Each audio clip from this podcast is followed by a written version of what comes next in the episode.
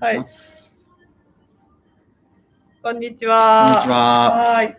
えっと、はい。今日も YouTube ライブやってきます。はいえっと、火曜日はいつも東洋医学の話なんですけど、はい東洋医学の話というか、まあ、鍼灸の話もちょこっと出つつ、またなんかちょっと自分が最近興味持ってることへの話をしたい興味がありますね。興味が深掘りもっとできればいいんですけどね。まあ、そのためにこの機械を使ってます。ありがとうございます。はい。はいえっと、今日はバイオミメティスク、バイオミメティクスの話をします。聞いたことありますか？ないです。ないですよね。私も初めて。えっと、ミミクリーズって知ってます？ミミクリーズ？ミミクリーズ。知らない番です。組です。子供番組、E テレの番組で。好きですね、見てる。E テレ あそこ見てますよね娘娘が見てるからね。はいそう。バイオミメティクスって知らんかったんですけど、なんか、そう。生物模倣っていう日本語訳で使われてる、まあ、生き物の構造とかを真似して、いろいろこう、生かそうねみたいな、いいとこ生かそうねみたいな。技術らしいです。はい。で、そう、ミミクリーズは、その E テレの番組で、ミミミミミミミミミミクリーズ、似ているものには訳があるっていう歌なんですよ。結構やっぱよく歌いたがりますよね。あの、近々岡部先生がこう歌ってる CM も、院内で流す予定なので、ぜひお楽しみに。そう、流し始めたら私ちょっと本当に、どうしようかと思いますね。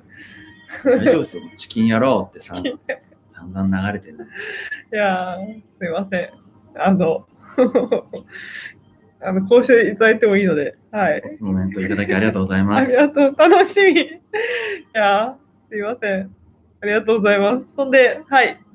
ミミクリーズの話ですね。はい。はい。バイオミメティクスなんですけど、それが気になったきっかけが、まあ、あの、私が最近読んでる本は、まあ、生物がなんだみたいな本本だったりとか、まあ、進化の話だったりとか、そういうのを読んでて、やっぱりそのね、自然淘汰の中で進化して生き残った今いる生物全般は、まあ、全てこう洗練されてるわけですよね。その戦いを生き残った奴らが今存在してるわけで、そう、植物も虫も動物も人間も、やっぱり今残ってる奴らは、まあ、理にかなった構造とかシステムとかそういう中で、で環境に適応して生きてるから、やっぱりそうですね。あの、うん、なんていうか、効率がいいような、そう、システム、構造でできているんだなって思うと、そう、虫とか、最近やっぱりカタツムリを見る機会があって、カタツムリの柄とか見ると、やっぱ綺麗なんですよ。めっちゃ綺麗だし、ね。しかもその柄とか形とかすべてあれですよね。やっぱ洗練されてるっていう話だけど、こうやっぱ理由があってきっとそうなってるんだろうな、みたいなのばっかりなんですね。だから、なんか、すごいな、なんかもっといっぱい知りたいな、みたいな気持ちにななってるんですよ。で、ね、カタツムリをちょこちょこ調べてると、なんか、あれなんですね。あの、殻が汚れにくいみたいなんで、結構、不思議がられて研究されて。油性ペンで書いてます。あ、そうそうです、そうです。さすがですねあ。の溝がね、ポイントなんですそうそうそう。外壁とかに使われてるんですよ。今終わりました。バイオミメティクスだ。バイオミメティクスがもうすべて頭に入ってました。なってんですよ。なんかうねうね構造で隙間に水がね。入り込んで飛びて、上がらせるんです。そうだから雨がちょっとでも降ってくれりゃ、上についた汚れとか全部流してくれるみたいですね。それバイオミメティクスだったんですよ、それ。そうなんですよ。気づかなかったな。なんか。すごい、桜っぽいですね。桜っぽいです。そう。ね、すごくないですか？そう。で、まあ、それっていうのは、まあ、無理やりつなげると、サスティナブルなんですよ。今流行りのサスティナブルなんです。なんでかっていうと、まあ、ね、外壁にね、そのかカタツムリの構造を生かしたようなね、構造を作って、塗装してね、こう、外壁がいつも綺麗に保たれると、わざわざ洗剤つけてね、そういうゴシゴシとかしなくても済むじゃないですか。雨が降ってくれただけで外壁が綺麗なら、綺麗になるなら、まあ環境を広い目で見て、洗剤の環境汚染みたいなのが減るかなとかね。そういうとこですね。持続可能だな。汚れがつきにくいと劣化もしにくいかな。そんな感じで、まあ、カタツムリすげえっていうとこですね。で、サスティナブルでつなげると、まあ、鍼灸医療もサスティナブルですね。そう思いませんか？一本の針、一つまみのもぐさ。持続可能っすね。ノーコメントですか？あのー、うん、うん、そうですね。バイオなんたらとは全然離れましたが、今日東洋医学の話なんで、ああ、そうかち。ょっと入れ込んでみました。あのー、あれですよね。本当に、針でっていうか、針が刺さるという刺激が加わるだけで、自分でどうにかするっていう機能を体が持っていて、それこそ、それって多分、カタツムリの殻がいつも綺麗みたいな話じゃないけど、うんていうんですかね。多分、カタツムリの殻がそういう風にできてるのって、自分でどうしようもないからですよね。まあ自分でふ、そうか、なんか舐めたりとか。そうそうそうそう、やれないじゃないですか。うんだから、その自分でどうにかできない部分には、自動で雨に降られたりしたら綺麗になるという仕組みをこう持たせてるってことですよね。ね他でよく言うじゃないですか、カタツムリって、目玉のとこで切ってもまた生えてくるよみたいな。言ってみたら、鍼灸治療って、どっちかというとそれに近いのかなって気がするんですけど、その人の体で、ちゃんと体だけで運営されますっていう風になってるところの、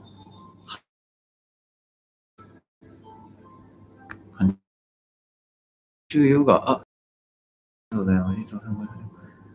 ありがとうございます。ありがとうございます。明日もありますよ。すいません、ヨガ今日ガ。はすいません、ヨガやんないですけど、明日朝朝見てください。あありがとうございます。見ごていただいて。かヨガメインかっていうあコメントいただきました。あ、ありがとうございます。多分、あの、これを伝えたらきっと、喜びますいつもの二人も、はい、喜ぶと思います。はい。一生懸命やってるんで、ありがとうございます。はい。そうですね。鍼灸治療。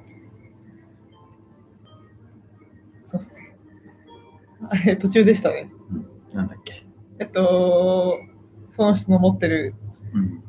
き機能をこう引き出してあげるみたいな。うん。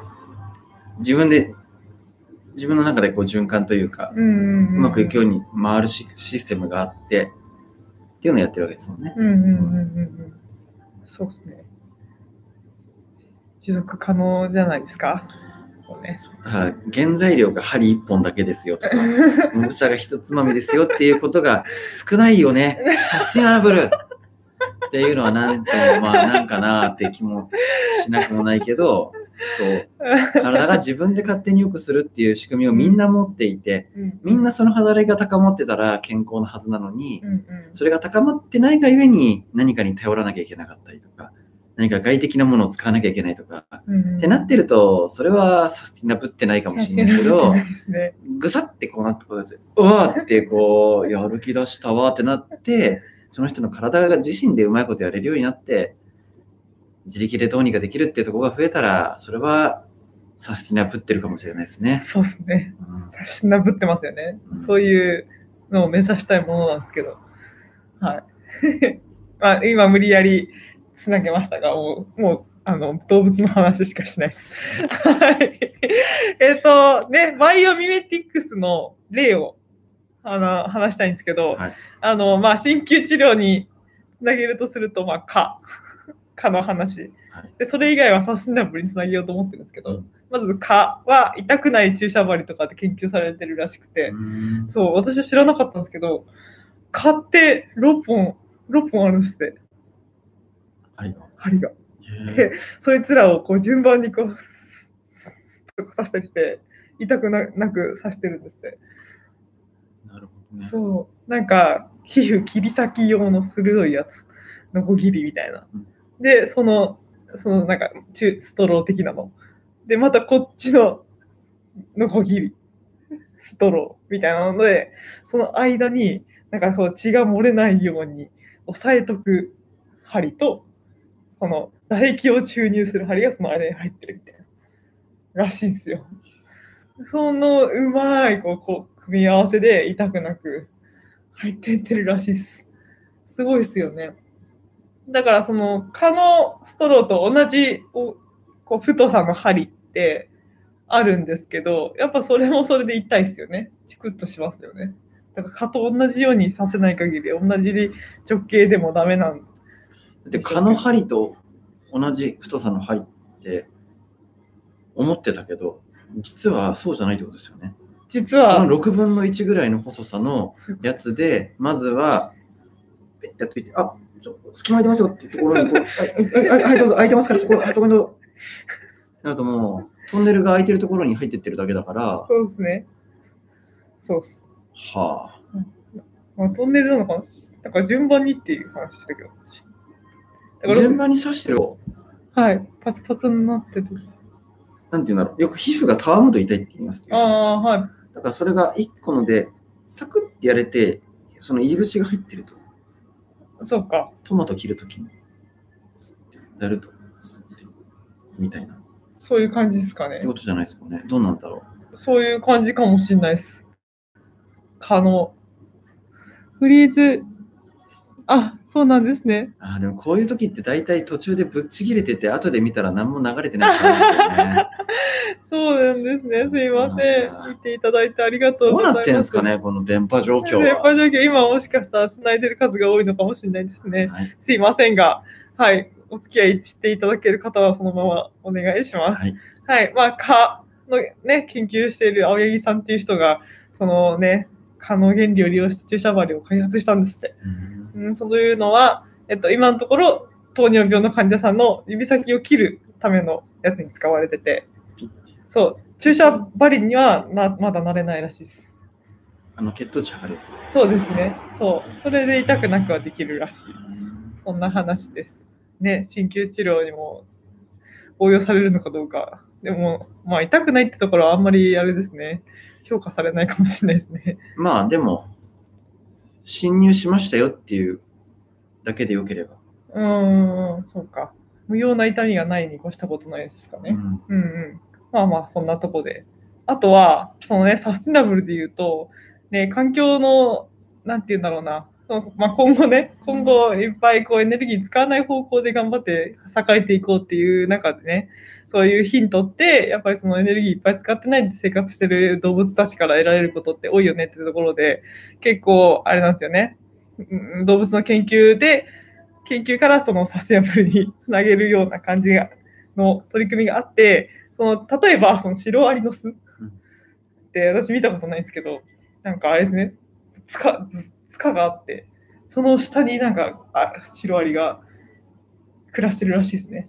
なんかその塚の構造がもうなんかエアコンいらずの建築に応用できるか、できるみたいな話なんですけど、なんかその塚の構造も、なんかまだ分かってないことが多いらしくて、ただ塚の構造を真似ただけだとシロアリのね、こう快適な暮らしの真似はできないらしいんですけど、なんか、そう、夏は涼しくて、冬は暖かい、その通路がいっぱいこうあって、空気が抜けてって、こう循環が起こってて、涼しいんです。涼しいというかいい感じなんですって。で、それを真似た建築が今アフリカのとこにあって、イーストゲートセンターっていうらしいんですけど、そこは割とエアコンなしでいいらしいんですよ。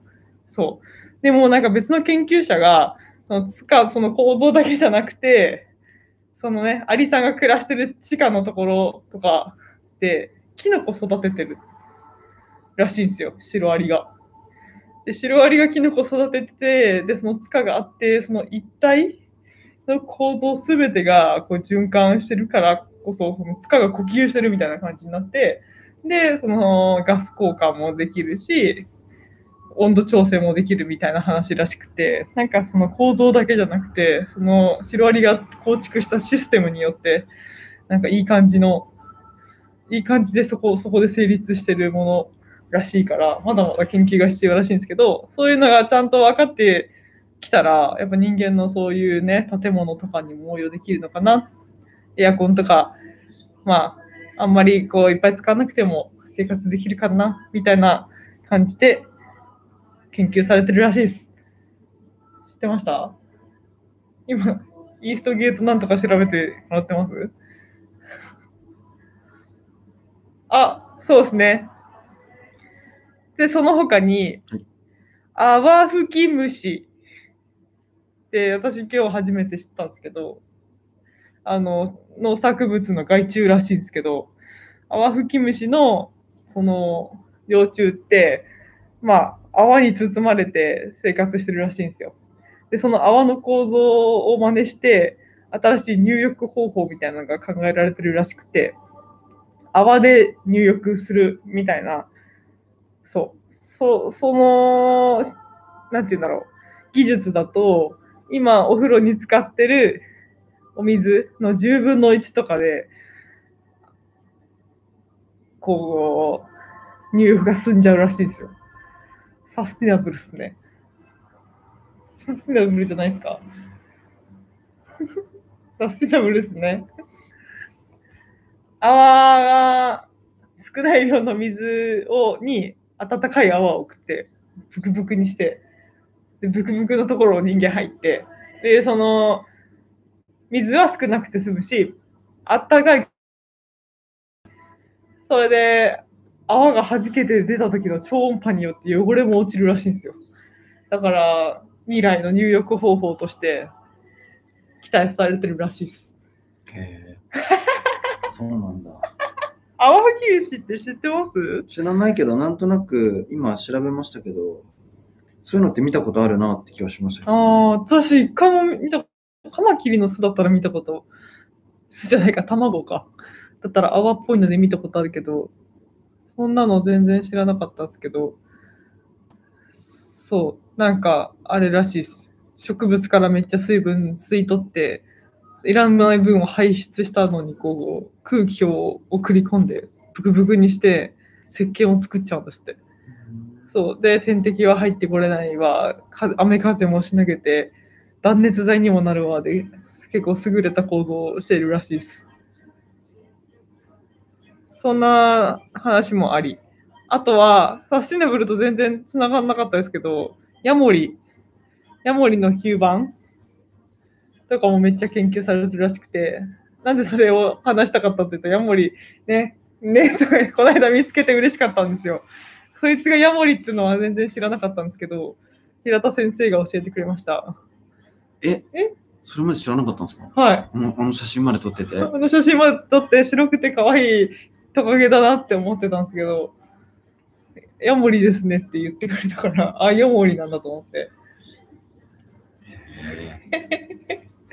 そう、ヤモリの吸盤は天井までこうね、なんていうか、ちゃんと密着してついて、で、指一本でもくっついてたらぶら下がれるんですって、ヤモリって。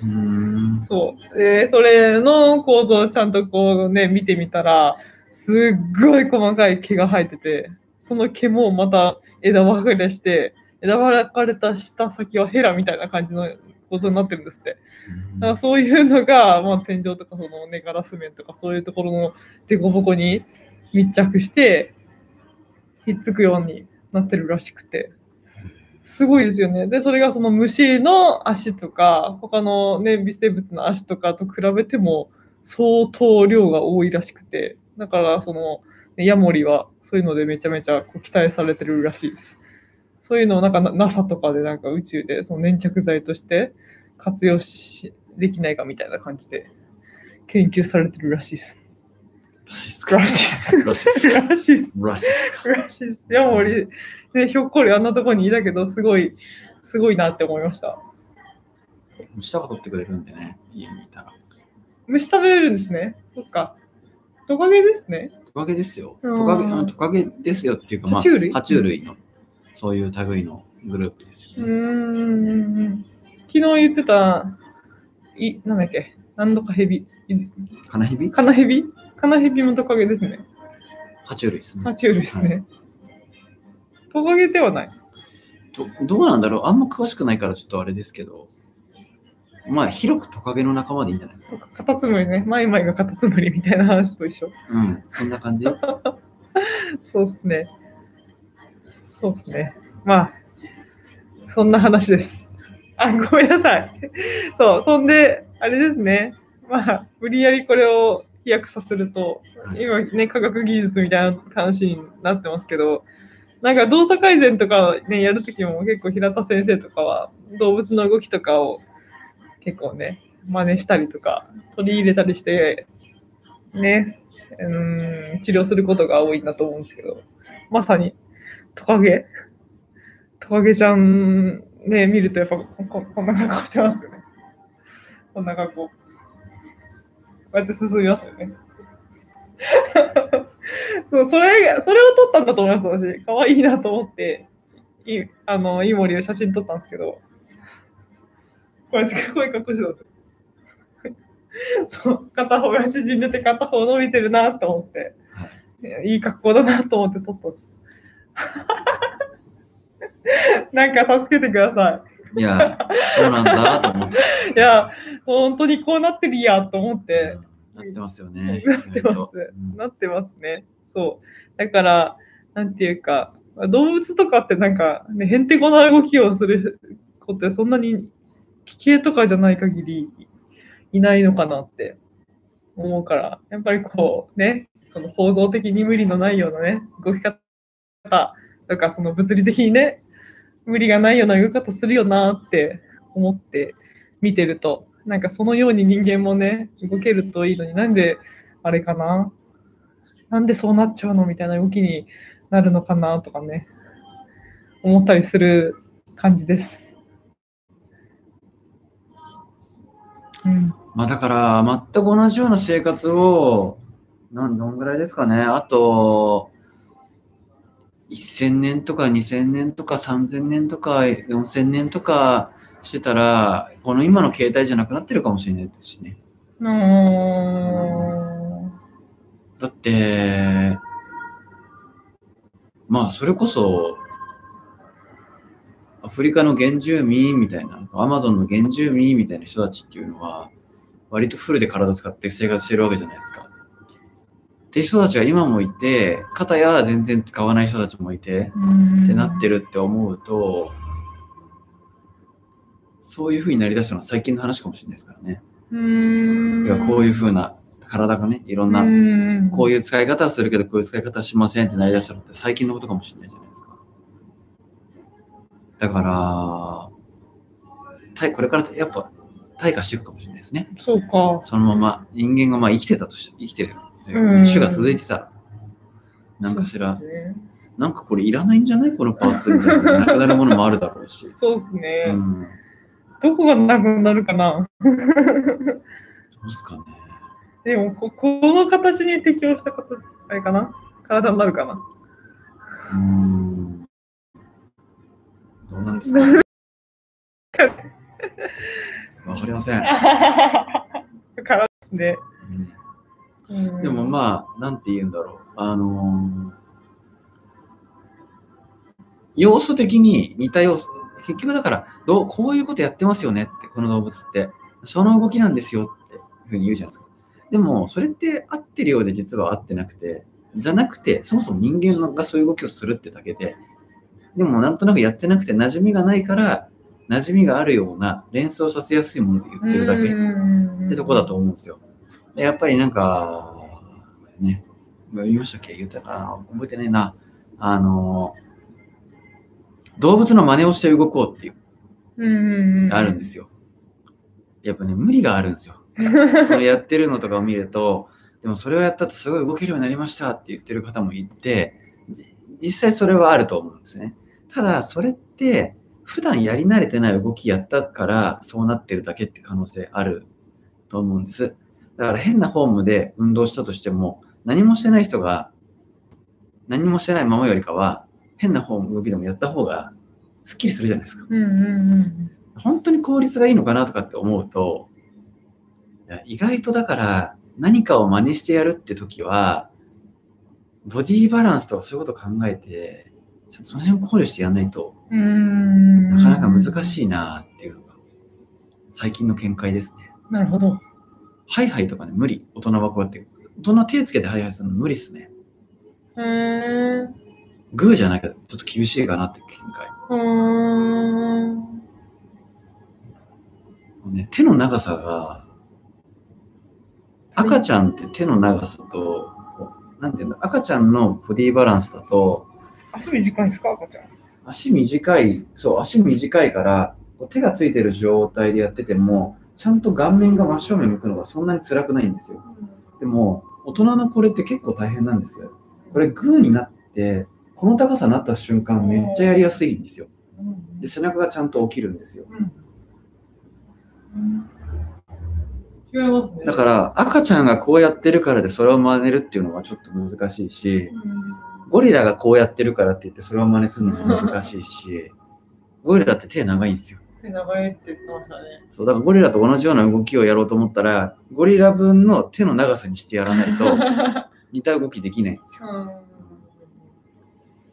って思うと、いろいろ考えようだなって思いますね。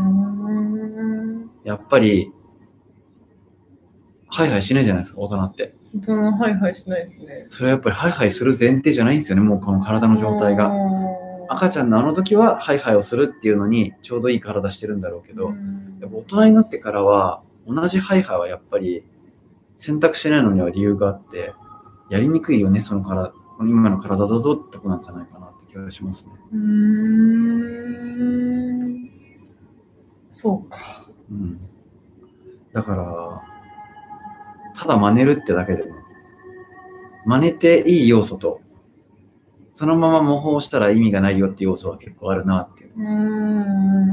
四つ足動物のね、真似をとかするんですけど、四つ足動物でね、下向いて歩いてる動物なんて一匹もいないんですよ。みんな前向いてますね。みんな顔面が、だから、ね、この状態で言うと今こうやってるじゃないですか。みんなこのまま四つ足でやりたくなるけど、うんやるんだったら、まずこれができてなきゃダメだよねって話なんですよね。そっか、それきついですね。って思うと、体をこう側屈するみたいな動きとかっていうのも、はね、四つうつ伏せでやる腹ばいとかうん。ってやること考えたら、まずはここがまっすぐ前を向けるっていう状態を作った上でやらないと、うん本来の動きっていうのは引き出されないのかもしれないですね。そうですね。なかなか、なかなかあれですね。だから、あれですね、見た目上、目立つところだけを真似るっていう、ミミクリーズじゃなくて、ミミクリーズじゃなくて。本質的なところを、ミミク、なんだっけ、ミミクリ、なんか、なんだっけ、ミミクリーズは番組の名前で、はい、この、あれですか、バイオミミミミミックスみたいな。あ、そうだそうだ。バイオミミックスなの？あ、ミミクリー。ミミクリーは似せると、似せること、似ているものという意味です。うーん。だそうです。模倣かな？模倣ってことなのかな？自然界の似たものさを探しをキーワードに3歳から7歳の子供たちの 知的好奇心を触発し、観察眼と想像力を磨きます。あの番組紹介してくれました。そういう番組だそうです。そういう面白そうですね。面白いですよ。でもなんかやっぱぼぼーっと見てるときは何も感じなかったですね。3年ぐらい前の私は。何も考えない。はーって思って見てます。そうなんですよ。今、また見返したいですね、娘と一緒に。すいません。今もぼーっとしてますが、いやいや、ちょっとずつですね。そんなこと。みんなで少しも思ったことないですみんなでちょっとずつ成長していきましょう。